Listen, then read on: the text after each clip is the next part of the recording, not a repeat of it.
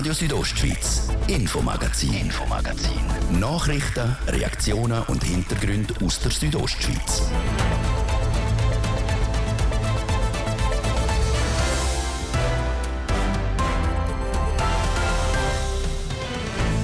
Die Kinderintensivstation im Kantonsspital Chur droht die Schliessung. Das, weil ein massiver Abbau der Behandlungsangebote bei der hochspezialisierten Medizin geplant ist. Das Kantonsspital Graubünden kämpft aber weiter um seine Kinderintensivstation und hat gestern eine Petition für den Erhalt gestartet. Mit Erfolg am ersten Tag, sagt Dajan Roman, Sprecher vom Kantonsspital Graubünden hätten wir nie erwartet am ersten Tag. Etwa 5'500 gehabt und dann ist leider, leider die Plattform, die Petitio-Plattform kurz ausgestiegen oder bis äh, kurz vor dem Mittag. Und jetzt ist das etwa eineinhalb Stunden läuft sie wieder und jetzt sind wir schon bei 7'500. Das hat er uns am Mittag gesagt. Jetzt aktuell hat die Petition 9600 Unterstützer und Unterstützerinnen. Wieso das Kinderintensivstation in Chur laut der Verantwortlichen systemrelevant ist, hören wir in dieser Sendung. Mein Name ist Dies Fritschi. Ich wünsche guten Abend. Wir starten aber mit einem Zeugenaufruf. Am Montag ist ein Verkehrsdienstmitarbeiter auf der Oberalpstrasse bei Isla angefahren worden. Ein 65-jähriger Autofahrer ist bergwärts in Richtung Tavanasa gefahren und frontal mit dem Verkehrsdienstleistenden zusammengeprallt. Der Verkehrsdienstleistende ist am Mittwoch dann an den Folgen von seinen Verletzungen verstorben. Direkt nach der Kollision am Montag hat das erste Auto, das talabwärts am Warten war, gewendet und ist zurück Richtung Tavanasa gefahren. Die Polizei sucht die Person oder Leute, die zum Auto Angaben machen können, immer noch, wie Markus Walser, Mediensprecher der Kantonspolizei, sagt. Gemäss Meldungen, die wir haben von Leuten, die das beobachtet haben, muss es sich um ein Volvo-Kombi handeln. Es ist ein dunkles Fahrzeug und wir bitten doch, dass sich die lenkende Person von dem dunklen Volvo Kombi bei uns meldet und zwar als Zeugen. Also er, er hat einfach, wir beten um uns wirklich sagen, was dort passiert ist und nicht, dass er Angst haben muss wegen irgendetwas. Die Person kann sich auf jedem Polizeiposten bei der Nummer 117 oder direkt beim Polizeiposten in Lanz melden. Auf der Straße zwischen Rouen und Pignou ist heute Morgen ein kleinerer Erdrutsch gekommen. Schutt und Felsen haben die Straße unter sich begraben. Sie ist darum momentan nicht befahrbar. Der Rutsch selber hätte kein grosses Ausmaß, sei aber noch aktiv, wie der Genituf, Bezirkschef in Lanz vom Tiefbauamt Graubünden, sagt. Livio Biondini. Herr Duff, die Straße von Rouen auf Pignou ist gesperrt wegen einem kleineren Erdrutsch. Jetzt ist ein Geologe heute Morgen die Situation beurteilen. Was ist dabei herausgekommen?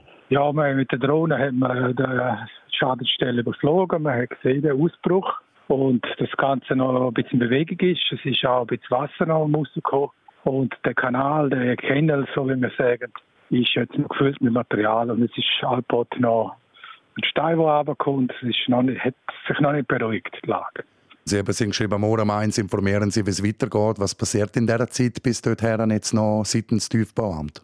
Äh, wir haben äh, Bergführer, die da sind, die der obere Teil schon bereits am Reinigen sind, die oberste Anbruchstelle. Und der untere Teil hoffen wir jetzt bis für den Abend, respektive die Nacht, dass das nachrutscht.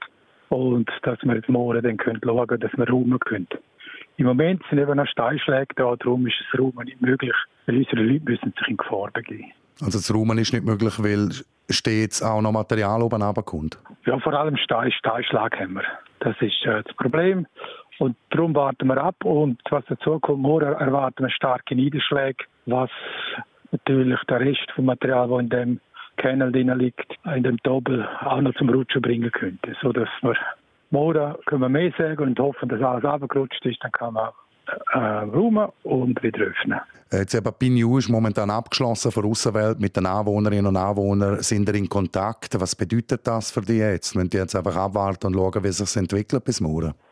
Also unser Auftrag ist, wir orientieren die Gemeinde. Die Gemeinde hat also einen Krisenstab und die sind schon tätig seit vor dem Mittag, am Leute orientieren, schauen, äh, gewisse Sachen vorbereiten. Es gibt eine Möglichkeit, um noch rauszukommen äh, und das ist ja die Gemeinde organisieren. Okay, aber die Möglichkeit die wäre für alle da oder wäre das mehr in einem Notfall? Das ist vor allem für den Notfall. Morgen Nachmittag um informiert das Tiefbauamt Graubünden dann, wie die aktuelle Lage ist und wie es weitergeht.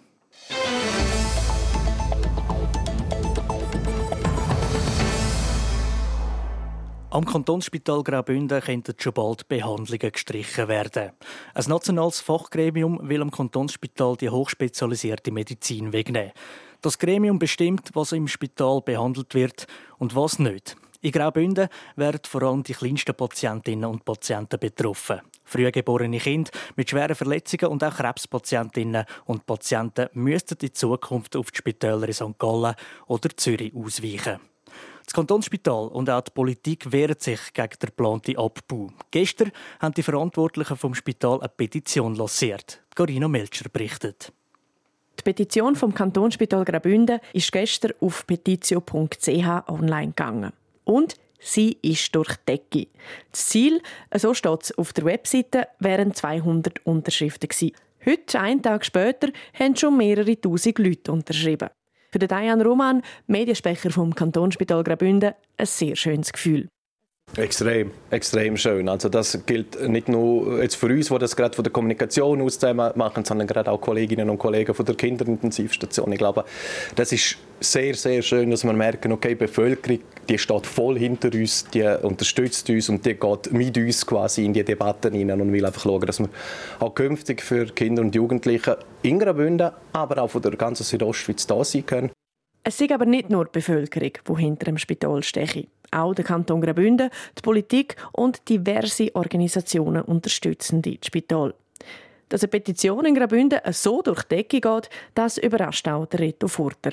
Er ist Chefredakteur bei Südostschweiz, wo die Plattform für Petitio zur Verfügung stellt. Das hat man so noch nie erlebt. Es gibt Petitionen, die die Frist verstreichen lassen, die also in 30 Tagen die nötige Zahl von Unterschriften nicht zusammenbringen.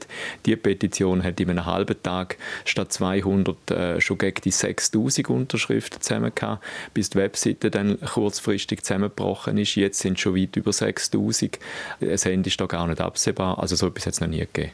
Die Petition läuft jetzt für 30 Tage. Nachher wird sie von Petitio, einem Fachgremium für hochspezialisierte Medizin, übergeben. Ob die Petition beim Gremium ankäme und ob es etwas nütze, kann Diane Roman nicht einschätzen. Bis jetzt sind sie dort nämlich auf taube Ohren gestoßen.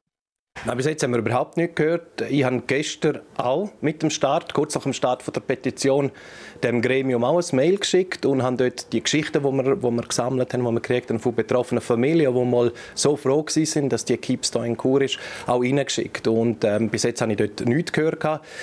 Der Zugangsweg, muss man fairerweise sagen, ist natürlich auch nicht üblich. Wir sind natürlich im Rahmen, im Rahmen des Vernehmlassungsverfahrens sind wir schon in Kontakt mit ihnen, aber jetzt warten wir auf den Entscheid. Eine Prognose abzugeben, wie es am Schluss rauskäme, ist darum nicht möglich. Die starke Unterstützung, die das Kantonsspital von allen Seiten kriege, die wird das Gremium aber sicher auch spüren. Das Fachgremium für hochspezialisierte Medizin wird voraussichtlich nächsten Frühling entscheiden, ob das Kantonsspital den Leistungsauftrag für die hochspezialisierte Medizin behalten darf oder nicht.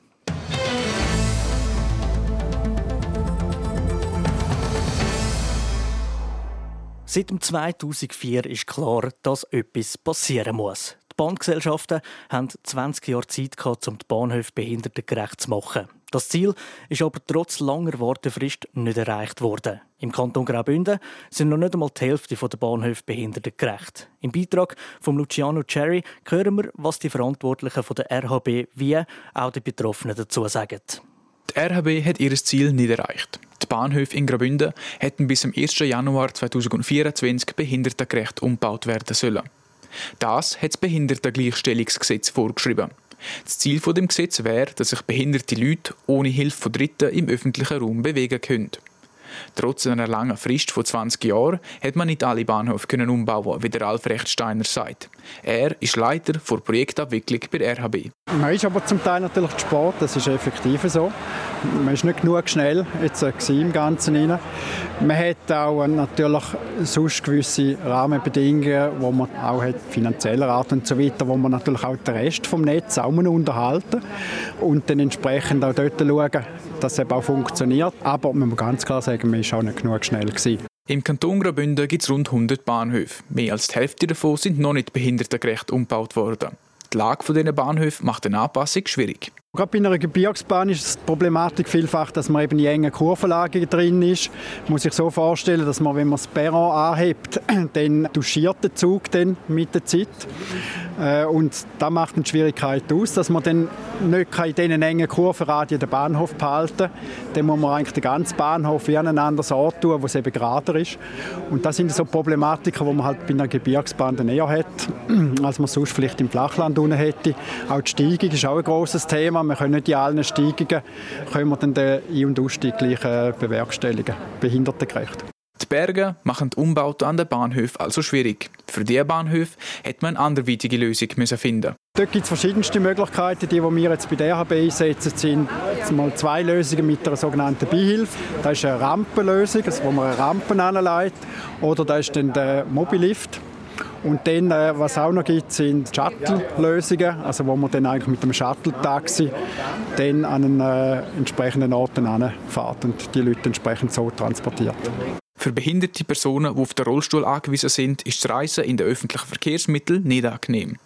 Eine von ihnen ist Marlies Zimmermann. Wenn sie den Zug nehmen muss, brauchen sie viel Vorbereitung. Bis jetzt ist es relativ umständlich, vor allem aufgrund von der 24-Stunden-Regel. Das bedeutet einfach viel Aufwand und wenig Flexibilität. Und ich pendle regelmäßig ins Studium auf Winterthur. Und ja, es braucht viel Zeit, um das Ganze anzumelden und immer zu schauen, dass wir die Frist einhalten, weil sonst ist nicht garantiert, dass ich meinen Weg machen kann. Damit die behinderten Personen im Rollstuhl die Hilfe auch kriegen, haben sie sich bis jetzt 24 Stunden vor der Abfahrt müssen melden. Neu muss das aber nicht einen Tag vorher passieren, sondern sie können das auch noch zwei Stunden vorher machen. Die Lösungsvorschläge sind aber nur bedingt hilfreich für die Personen, die auf den Rollstuhl angewiesen sind. Das sind Massnahmen, dass man die durchführen kann. Es ist schön, dass jetzt wirklich praktisch jeder Bahnhof irgendwie erschlossen ist. Aber ja, das ist in meinen Augen schon noch nicht die Zukunft. Das, das, ist keine Dauerlösung. Oder? Das ist, man muss das anpassen im Laufe der Zeit und ich hoffe schon, dass sich da noch einiges wandelt. Es ist also immer noch nicht möglich, dass die behinderten Leute, die im Rollstuhl sind, den Zug barrierefrei brauchen können. Bis das der Fall ist, muss noch viel Arbeit von Seiten der RHB gemacht werden. Wichtig ist aber, dass etwas gemacht wird, sagt Emerita Scherrer, die auch im Rollstuhl ist. Was ich mir einfach wünsche, ist halt schon auch, dass das jetzt nicht auf die lange Bank geschoben wird, sondern dass man es wirklich jetzt kontinuierlich vorwärts geht und auch Erfolg sieht, dass es etwa weitergeht. 20 Jahre lang haben Rollstuhlfahrerinnen und Fahrer auf Barrierefreiheit an Bahnhöfen warten. 48 Bahnhöfe sind schon behindertengerecht umgebaut worden. Bei den restlichen Bahnhöfen müssen die Leute im Rollstuhl auf die Ersatzmöglichkeiten zurückgreifen. Wir haben jetzt im Moment 18 Bahnhöfe, wo wir auch wirklich noch müssen umbauen müssen, die auch verhältnismäßig sind zum Umbauen. Und die wollen wir in den nächsten zehn Jahren eigentlich wirklich noch umgesetzt haben, dass auch die autonom zugänglich sind. Der RHB ist immer noch nicht so weit. Das Warten geht also weiter. Es ist also noch ungewiss, wenn Personen, die auf einen Rollstuhl angewiesen sind, überall allein in Graubünden Zug fahren können. Seit dem 8. November ist der Oberalp-Pass definitiv zu. Wie schon in anderen Jahren vorher hat die Schliessung Diskussionen ausgelöst. Warum die Wintersperre immer wieder für Kritik sorgt und auch keine Einigung in Sicht scheint, der Beitrag von der Sarina von Weissenfloh. Zwischen Graubünden und Uri liegt der Oberalpass. Er ist die Verbindung zwischen Sedrun und Andermatt und im Winter wieder geschlossen. Sobald der Pass zu ist, sei Sedrun eine Sackgasse, sagt der Präsident der SVP Surselva, der Silvio Schmid. Die Situation hat sich noch zusätzlich erschwert, indem das der Autoverlad am Oberalpass per letzten Frühling aufgehoben worden ist. Und so sind wir eigentlich außer dem Bahn abgeschnitten Richtung Westen. Und Darum ist für uns noch entscheidend, wenn der Pass zugeht oder wenn er aufgeht. Der Oberalp hat meistens vom April bis im November offen. Das Jahr ist er bis am 8. November offen gewesen. Er wähle flexiblere Öffnungszeiten als der Kanton, sagt der Silvio Schmid. Beim Kanton haben wir irgendwie das Gefühl, wir müssen einen fixen Termin definieren. Und wir in der Obersten selbst sind klar der Meinung, man soll den Pass so lange wie möglich offen lassen und der Pass soll dann zugemacht werden, wenn es aus Sicherheitsgründen nicht mehr möglich ist. Das mit dem fixen Termin stimmt laut dem Tiefbauamt Graubünden so nicht. Die Gefahrensituation werde jeden Winter neu eingeschätzt, sagt der Geni Duff, Leiter vom Bezirk Ilanz. Wir zögern immer raus, so lange wie möglich. Letztes Jahr haben wir, glaube ich, am 5. Dezember geschlossen. So lange haben wir können räumen und gewährleisten, dass die Tierheit gegeben ist. Das ist letztes Jahr möglich gewesen.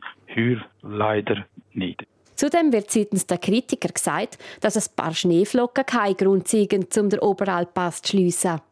Es ginge aber nicht nur um den Schnee, sagt der Geni Duff, weil auf der Bündner Seite hat es keine Leitplanken, was im Winter, wenn es gefriert, gefährlich wird. Darum ist nicht nur der Schnee ausschlaggebend, sondern auch die Witterung als solches. Regen und Kalt gibt natürlich Eis.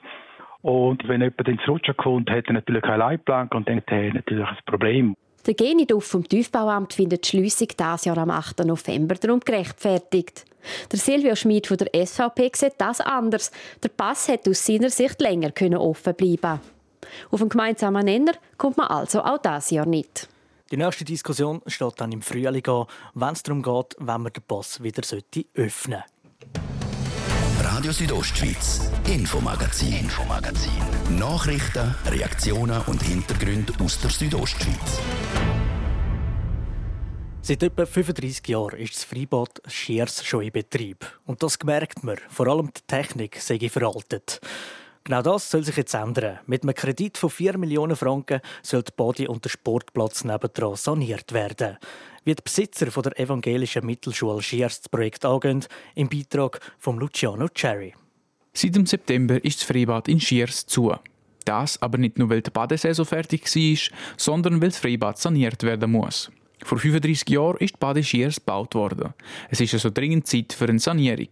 Der Meinung ist auch Hans-Andrea Tarnutzer, der Direktor der Evangelischen Mittelschule in Schiers. Im Moment kann man sagen, ist der Zustand so, dass die nicht mehr weiter betrieben werden kann. Wenn man das Becken oben allein sehen würde, vermutet man das nicht. Aber wenn man in die Technik, in den Technikraum geht, dort haben wir einfach Sachen, die marot sind, die nicht mehr funktionieren, wo Ersatzteile kaum mehr zu bekommen sind. Also wir haben keine Chance mehr, die Body weiter zu betreiben. Die evangelische Mittelschule hat einen Kredit von 4 Millionen Franken aufgenommen. Mit dem Geld soll die Sanierung vom Freibad möglich gemacht werden.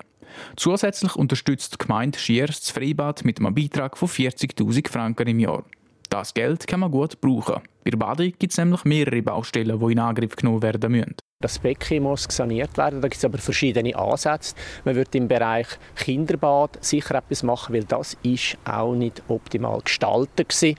Das ist eigentlich vor allem das, was die Schwimmbad betrifft. Dann natürlich die ganzen Garderoben werden neu gestaltet. Es gibt einen neuen Kiosk, es gibt neue Sitzgelegenheiten. Also es gibt doch eine recht tolle Erneuerung und ich glaube, da können sich die Badegäste auch darauf freuen. Es sei ihre Planung auch die Rede von einem neuen Hallenbad gewesen, sagt der Hans-Andrea Nutzer. Das Hallenbad werde aber noch nicht gebaut. Geplant ist jetzt zuerst mal die Sanierung vom Freibad und auch vom Sportplatz, der nebendran ist. Auch dort kann man sagen, gewisse Sachen sind einfach nachher. Wenn man beispielsweise den roten Platz anschaut, also die Leichtathletikanlagen, die Belege, die haben auch so gewisse Lebensdauer und auch dort ist es jetzt so weit, dass das äh, Korrekturen braucht. Das Thema der Sanierung von Badi Schiers ist den Leuten wichtig. Das habe ich schon gemerkt, wo es darum gegangen ist, abzustimmen, ob man die Anlage überhaupt erneuern soll das ist, ist allen ans Herz gewachsen, oder während der Schulzeit. Oder auch wenn man jetzt da im Verein, wo ja auch vor allem aus Ehemaligen besteht, da kommt dann so die nostalgischen Gedanken auf, was man dort erlebt hat und so. Und darum all diesen Schülerinnen und Schülern ist das wirklich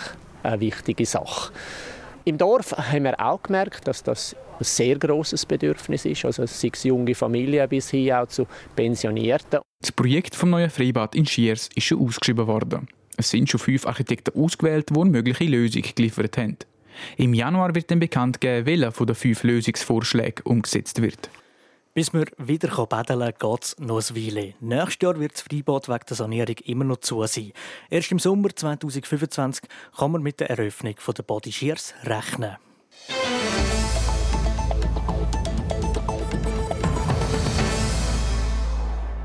Gestern hat die Bündner Berufsausstellung Future zu Chur angefangen. Während fünf Tagen werden fast alle Bündner Oberstufenschülerinnen und Schüler die Ausstellung besuchen. Der Laurin Michael war vor Ort. Wir sind hier an der Future 2023 und stehen hier gerade in der ersten Halle. Future ist das Jahr zum siebten Mal hier zu Chur in der Stadthalle und ist amigs alle zwei Jahre. Und ja, in diesen beiden Hallen sind 90 Aussteller, die 180 Berufe und 240 Weiterbildungen der Interessierten zeigen. Und ja, ich würde sagen, wir gehen jetzt mal schauen, was man da alles so machen kann und ob es den Leuten gefällt.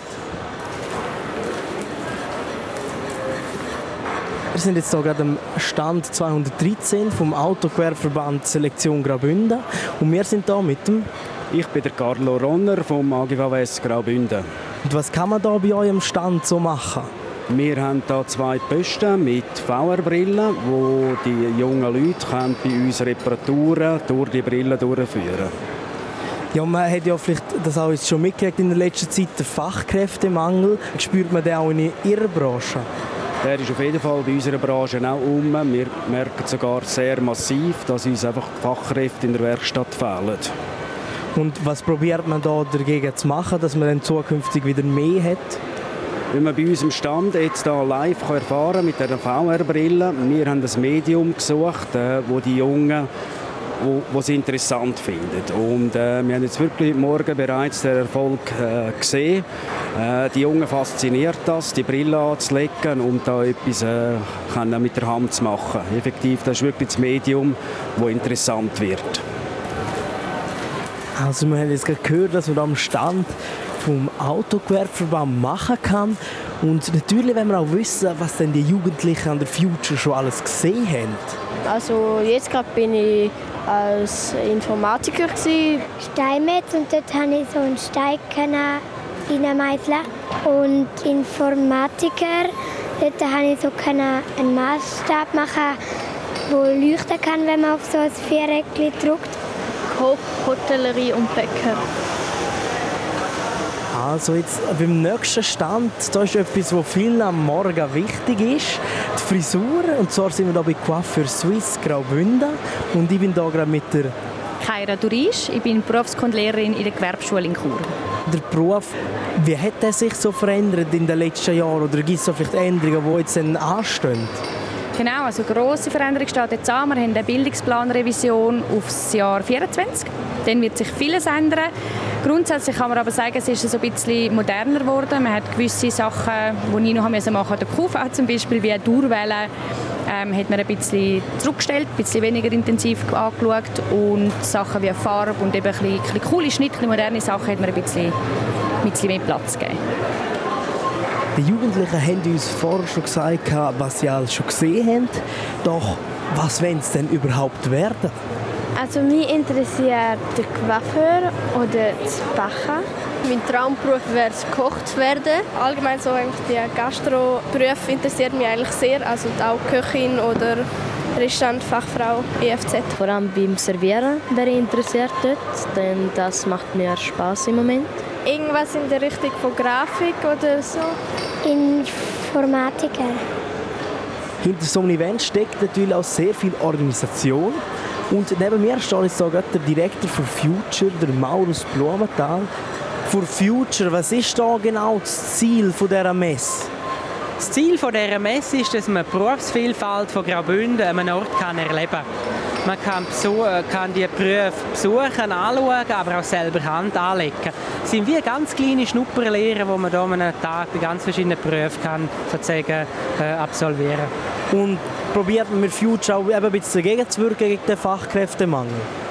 Future bietet einfach die Möglichkeit, dass äh, Jugendliche und Erwachsene sehen, was kann man alles machen, wie kann man sich ausbilden und weiterbilden. Äh, und am wichtigsten ist ja einerseits, dass man sich so aus- und weiterbildet, wo man auch Freude daran hat, wo auch Interesse liegt, äh, diesen Anforderungen man auch gewachsen ist und gleichzeitig, wo man auf dem Arbeitsmarkt auch sucht. Und das kann man hier ein matchen. Wie wir gehört haben, kann man ja sehr viele verschiedene Berufe und Weiterbildungen an der Future anschauen. Doch jetzt wollen wir natürlich noch wissen, ob die Future den Jugendlichen überhaupt auch etwas gebracht hat. Ja, es hat mir sehr geholfen. Also ich habe mich jetzt definitiv entschieden. Future hat mir wirklich jetzt ein bisschen zeigen wo das es durchgeht mit meinem Weg. Ich weiß jetzt genauer, was mit diesen Berufen so los ist eigentlich. Also schon ein bisschen, aber nicht sehr fest. Ja, und das wäre es von meiner Seite mit einem kleinen Einblick in Future 2023. Wir haben natürlich nur einen Bruchteil gehört jetzt von dem, was man sonst noch alles erleben kann. Und äh, ich verabschiede mich an dieser Stelle und wünsche allen noch einen ganz schönen Abend. Die Future ist noch bis am Sonntag. Insgesamt werden gut 13.000 Leute erwartet.